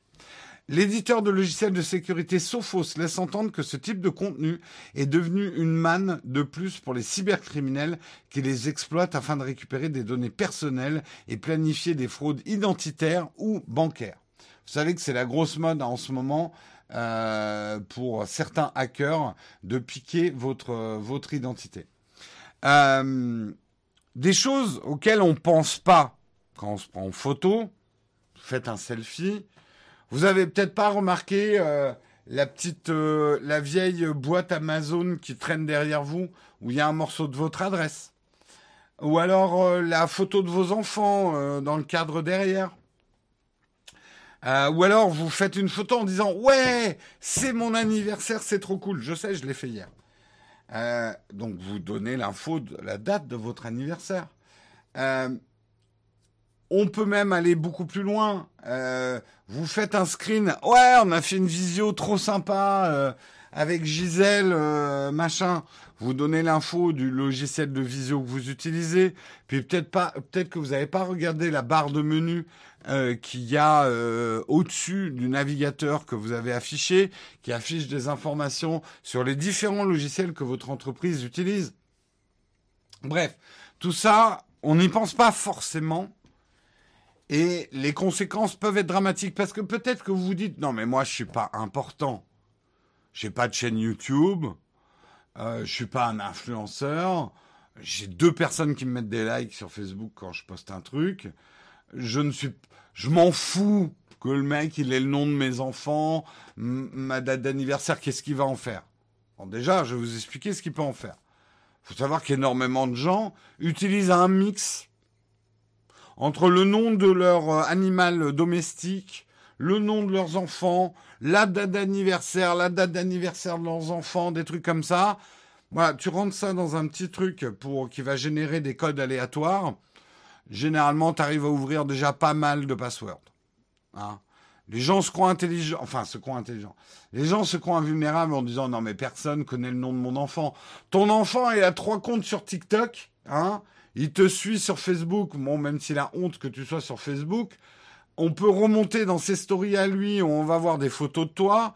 Enfin, voilà, tout le monde peut connaître le nom de ton enfant, de ton chat, euh, ta date d'anniversaire euh, et tout ça, quoi. Euh, salut Arnaud, ben, ravi que tu découvres notre live. Donc, on pense souvent ne rien dire sur soi, mais on révèle beaucoup. Et une photo peut révéler beaucoup. Et même quand on se dit, oui, non, mais j'ai mis le nom le, nom des enfants de ma cousine. Ils vont pas remonter jusque-là. Ben, c'est hyper facile de trouver le nom des enfants de votre cousine. Ça, ça se trouve facile sur Internet. Vous l'avez bien renseigné quelque part sur Facebook, même parfois sans faire attention. Hein? Donc, tout ça pour dire. Euh, vous, après, vous pouvez vous dire, oui, mais moi, je m'en fous de me faire hacker. Au pire, ils vont prendre mon compte en banque, mais j'ai pas d'argent, donc je m'en fous. Oui, mais vous n'avez pas réfléchi que vous bossez peut-être pour une entreprise qui a des vulnérabilités. Et votre entreprise travaille peut-être dans des secteurs technologiques. Et que des hackers aimeraient bien mettre euh, la main, par exemple, sur des mails que vous avez échangés avec des collaborateurs de votre entreprise, ne serait-ce que pour avoir les mails des collaborateurs de l'entreprise, pour aller les tester eux au niveau des vulnérabilités. Voilà. Donc, il faut y penser. Il ne faut pas être parano. Ça ne veut pas dire qu'il ne faut pas faire des selfies. Mais faites attention à ce qui ressort dans une photo. Le coup classique, et ça nous arrive même nous, un hein, quand on fait des vidéos. Euh, bon, après, il y a euh, des adresses. Nous, notre adresse, même si on essaye de ne pas la mettre, elle est relativement facile à trouver. Mais c'est pas là le problème. Mais on a des infos qui ont déjà fuité. Nous, on a dû flouter des, des vidéos parce qu'il y avait un numéro de téléphone qui apparaissait et que personne n'a vu parce qu'il était dans, dans un écran de smartphone qui était posé sur la table sur le côté, quoi.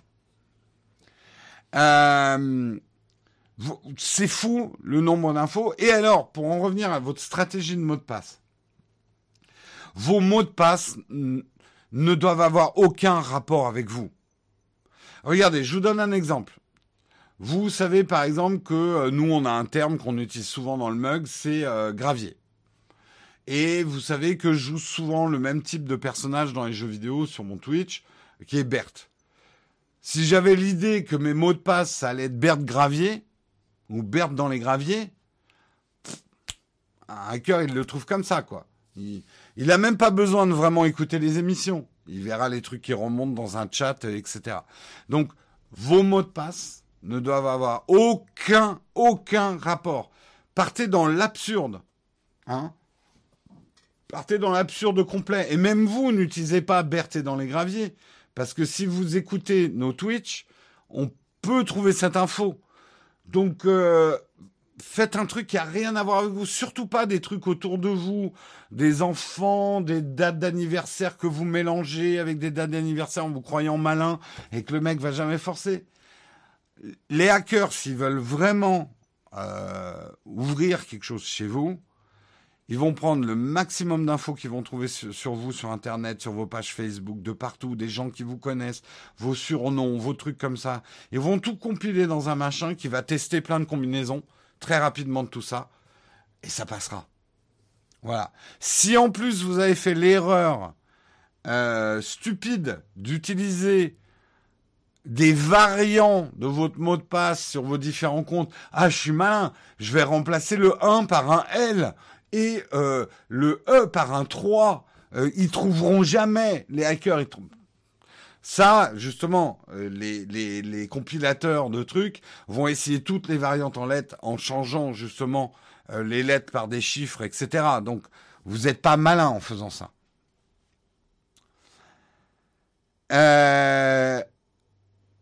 Voilà, il faut vraiment, vraiment, vraiment que votre mot de passe ait aucun rapport avec vous.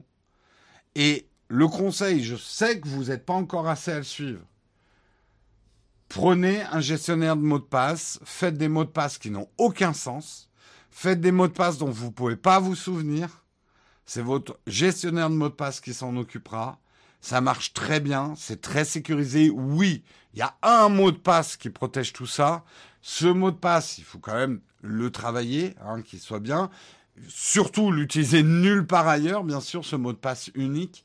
Mais ça va gérer le fait parce qu'il est impossible pour un être humain d'avoir que des mots de passe différents et de s'en souvenir. C'est ça le principe d'un gestionnaire de mots de passe.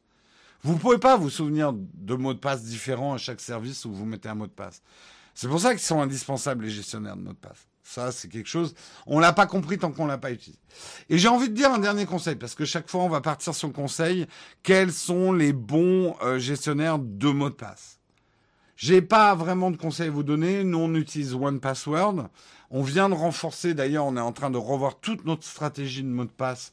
Euh, Guillaume est en train de tout refaire euh, pour supprimer quelques doublons qui traînaient et des choses comme ça, et mettre des mots de passe qui n'ont aucun sens, qui sont impossibles à, à, trouver. Euh, moi, je vous conseille quand même de prendre un password payant. Je ne connais pas les passwords gratuits, sont peut-être très bien. Mais si je vous conseille, s'il y a bien un domaine où il faut payer, c'est peut-être vos passwords. Ne serait-ce que pour une chose, pour être sûr que la boîte qui, qui, fait votre, qui gère vos passwords dure. Moi, un des problèmes que j'ai avec les services gratuits, c'est qu'on n'a aucune garantie sur leur viabilité comment ils font leur argent. Peut-être qu'ils gagnent pas assez d'argent. Du coup, ils, vont, euh, ils vont devoir mettre la clé sous la porte, ce qui est le compte pour un gestionnaire de mot de passe. Euh, ils vont devoir, mettre, devoir mettre la clé sous la porte au bout d'un moment, et ça, ça me ferait chier. Donc, personnellement, c'est un conseil que je vous donne. Si vous pouvez, payez-vous un gestionnaire de mot de passe. Voilà.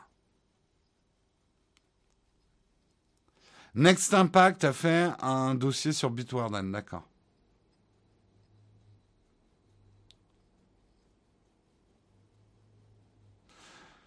Moi, je pense que c'est quelque chose de tellement vital, le gestionnaire mot de passe, que personnellement, j'ai aucun regret à payer pour un gestionnaire de mot de passe.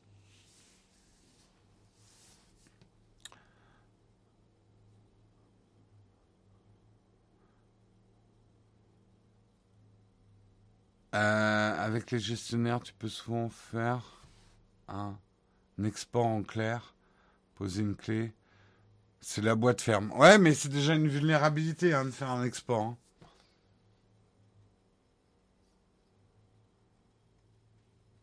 Ça prend combien de temps pour configurer ses comptes avec un gestionnaire de mot de passe?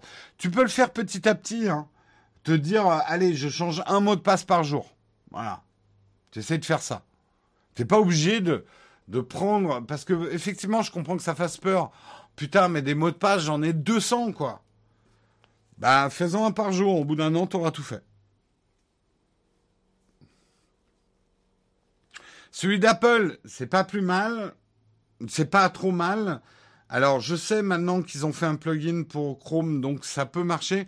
Moi, le problème que j'ai avec celui d'Apple, c'est que j'utilise des PC, j'utilise des Mac, et euh, donc je peux pas euh, utiliser juste le, le truc d'Apple parce que c'est pas encore assez facile à utiliser sur un PC. Moi, j'ai besoin quand même d'avoir un gestionnaire de mots de passe qui soit multiplateforme, Android, iOS. Ça aussi, il faut que ça marche sur Android. Moi, c'est hyper important. Il est un peu trop fermé pour moi, celui d'Apple, ouais. Comment on fait si le gestionnaire de mots de passe n'a pas d'appli dans une plateforme? Bah, tu changes.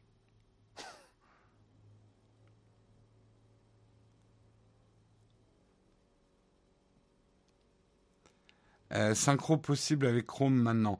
Ouais, après, je sais pas si c'est si simple que ça. Donc, à voir.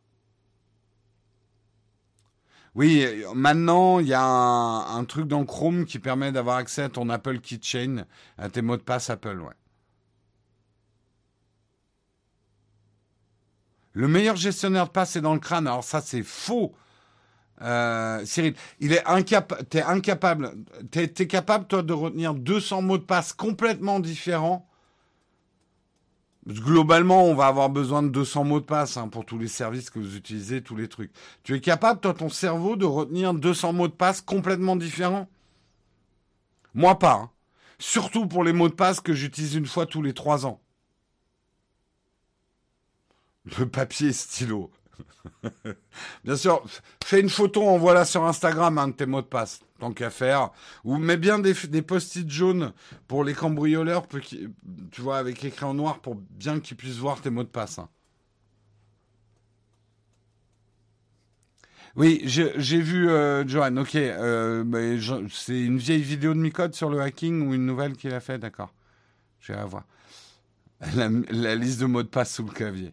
Franchement, je pense que vous n'avez pas vraiment compris. Pour certains, quand je vois certains ce qu'ils écrivent, faut pas être parano non plus. T'as pas tout compris. Euh, tu bosses dans quelle boîte, Pascal, si c'est pas indiscret? D'ailleurs, tu devrais pas me le dire, c'est indiscret. Mais est-ce que tu bosses pour une grosse boîte? Parce que tu peux ne pas être parano par toi, mais euh, je sais pas dans quelle boîte tu bosses, mais eux, peut-être qu'il y a des pirates qui aimeraient bien voir tes mails euh, échanger avec ta boîte, ne serait-ce que pour avoir les mails de tes de, de tes collègues. Donc, euh, je, je, effectivement, faut peut-être pas se mettre des chapeaux en alu et être complètement parano. Mais alors, s'il y a bien un truc où il faut être parano, et là, je le dis bien fort, c'est les mots de passe. Ouais, il faut être parano avec les mots de passe, ouais. Vraiment.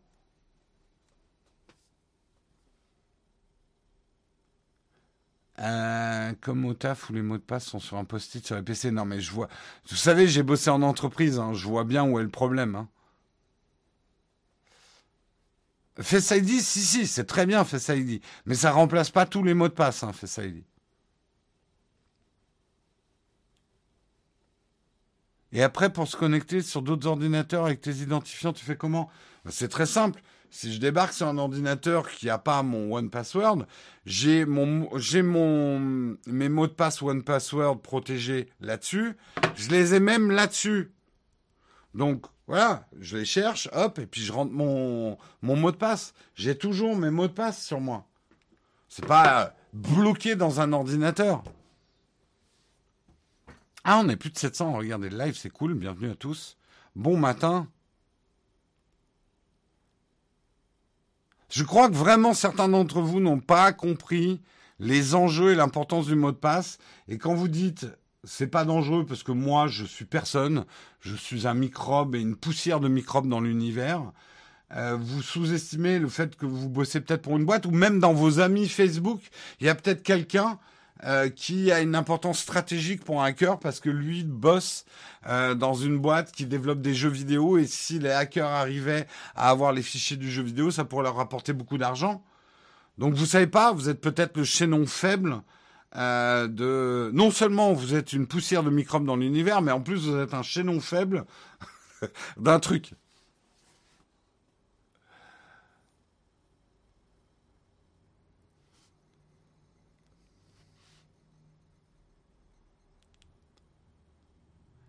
Euh... Moi, depuis que j'ai Dashlane, je perds plus de temps à faire des mots de passe parce que j'ai oublié le mot de passe. Mais oui, moi, je les connais plus, mes mots de passe. Mon gestionnaire de mots de passe qui gère tout. Bon, on a passé beaucoup de temps. Putain, il est 9h27, on va faire un micro camp de fac.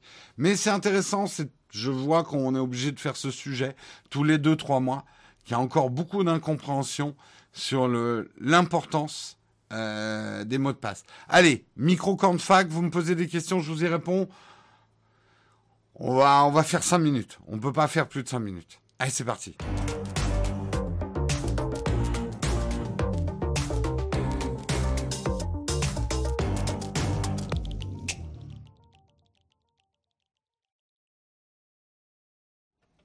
Les camps de fac, je prends vos questions, j'essaye d'y répondre. Poussière de chaîne dans l'univers, je me sens mieux d'un coup. Euh, en gros, les gens, un bon mot de passe égale clé dans votre porte. Ouais. Euh, faire d'un post-it avec un mot de passe un NFT. Ah, NFT, ça vous a marqué hein, hier pour ne pas prolonger l'émission jusqu'à 10 heures. Bah, le truc, c'est que j'ai d'autres choses à faire pour la chaîne et après, vous allez gueuler parce que, ouais, il y a plus de vidéos. Hein, les autres, ils arrivent à faire une vidéo par jour. Et sur Nowtech, on n'a même pas une vidéo par semaine. Vous êtes vraiment des flemmards. Et en même temps, vous me demandez de faire l'émission et les lives jusqu'à 10 heures. Je fais comment, moi? le cri syndical de Jérôme du matin. Euh, c'est cher le gestionnaire de mot de passe que tu utilises. One Password, c'est pas si cher que ça, je crois. Hein. Nous, on aime bien One Password. Et était très bon mon repas d'anniversaire, ouais. Euh, ton avis sur Hollande sur Twitch On en a parlé en début d'émission, pas de, de ce qu'a dit Hollande, mais le fait que Hollande soit sur Twitch, on en a parlé en début d'émission. Je t'invite le notch à regarder le replay. Tu reviens quand dans Ask de Frandroid quand ils me payeront? Parce qu'ils m'ont pas payé. eh ouais, moi je suis pas comme Pépé Garcia, je fais pas les trucs gratuitement moi. non, avec plaisir. Ask, euh, vous demandez, on verra. On verra. Mais le truc, c'est que ça me prend du temps de faire ces trucs-là. Euh, que penses-tu des objectifs Samyang pour Lumix? On parle très bientôt de Samyang sur la chaîne. Euh, quelle appli as-tu pour utiliser Twitter? Les applis Twitter. J'ai aucune appli tierce pour Twitter. Salut Jérôme, un téléphone à 200-250 euros pour un ado. Prends-lui un bon smartphone d'occasion. Je sais, vous allez me dire, ah, mais, Apple, Apple. Ben, je pense quand même. Alors, ça dépend ce que ton ado veut faire avec son smartphone. Mais un bon iPhone SE, c'est pas mal pour un ado. Moi, je trouve. Je, je vois beaucoup d'adolescents acheter, par exemple, des iPhone 10 en ce moment. Et ils ont raison. Super appareil photo, il y a encore, allez, 2-3 ans de mise à jour prévue. Si la batterie, changer la batterie, à la limite, ça va coûter 70 euros. Euh, au pire, euh, ouais, c'est un bon choix. Par exemple, l'iPhone 10, je trouve c'est un bon choix. Mais surtout pas, enfin, je pense pas acheter un téléphone neuf à 200-250 euros. Il va te péter dans les doigts au bout d'un an. Pour les photos de rue, tu conseilles quel objectif? Commence avec du 35 mm, Milan. C'est un objectif extrêmement polyvalent. C'est l'objectif polyvalence des photographes. L'objectif polyvalence des grands publics, c'est le grand angle 27 mm des smartphones, où on a l'impression qu'on peut tout faire. Mais un photographe va préférer un 35 mm, euh, qui est moins confortable, mais qui va te permettre de faire des plus jolis portraits. Parce que les portraits au 27 mm, on a des gros pifs, quoi. Voilà. Euh, il faudrait avoir un gestionnaire de mots de passe en sponsor pour parler tous les jours. Alors, tiens, Tic-Tac-Oumi, j'ai l'impression que certains d'entre vous, dans les remarques qu'on a sur les sponsors qu'on a, vous vivez dans le monde des bisounours et des télétubbies, où vous croyez que nous, influenceurs, youtubeurs, on se balade dans les champs, comme ça. Je fais très bien la balade dans les champs. Et on fait, ah, un sponsor là-bas, oh qu'il est joli, je vais prendre ce sponsor-là et je le mets dans mon petit panier. Non, les sponsors, ça marche pas comme ça. Hein. Déjà, on est bien content quand ils nous appellent. ce que je veux dire, c'est que on, choisit quand même son sponsor. Nous, on n'aurait pas accepté n'importe quel VPN, c'est clair. Euh, mais ne croyez pas que les sponsors se bousculent à la porte des influenceurs et que nous, on est là à choisir les budgets. On fait ce qu'on peut pour rester nous-mêmes, nous, sur la chaîne, grâce aux contributeurs, on peut dire fuck à certains sponsors parce que les salaires de, par exemple, Karina, enfin une partie du salaire de Karina, euh, c'est grâce aux contributeurs. Donc, je sais que si je dis non à un sponsor, je mets pas en péril le boulot de Karina, pas l'ensemble du boulot de Karina. Euh, voilà. Donc, nous, on a cette liberté-là grâce aux contributeurs. Mais globalement, voilà, on fait un peu ce qu'on peut avec ce qu'on a. Donc vous avez un peu l'illusion que c'est les influenceurs qui choisissent leurs sponsors euh, dans un espèce de choix infini. Pourquoi tu prends pas une marque de glace? J'aime bien la glace.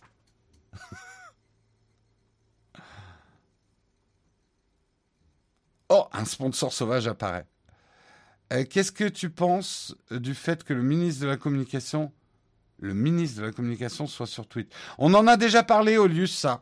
On avait fait tout un sujet, effectivement, euh, sur bah, les, les politiques qui commencent à utiliser Twitch et les streams et les lives.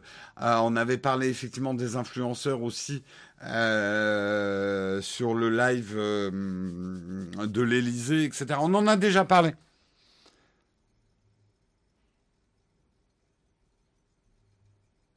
Alors, Coolio, ce qu'on essaye de jamais faire, je dis pas qu'on le fera jamais, mais normalement, quand vous voyez quelque chose qui est vraiment un test de produit, nous, en tout cas, sur Nowtech, on, sauf exception des vélos électriques, et je vous expliquerai pourquoi, euh, on ne teste jamais un produit en étant payé pour le tester.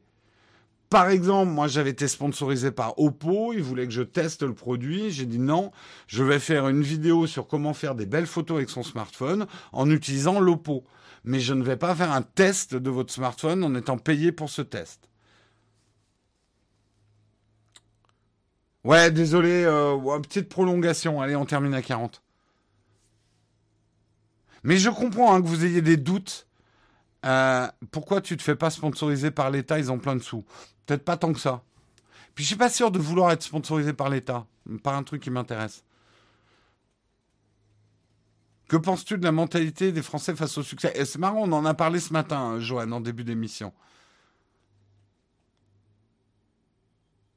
Alors oui, pourquoi les vélos? Alors, en fait, les, les tests de vélos électriques, on n'en a fait qu'un seul pour l'instant, c'est compliqué à mettre en place. Euh, et c'est peut-être un domaine dans lequel on acceptera d'être aidé par la marque pour tester leurs produits. Aidé financièrement par la marque pour tester leurs produits.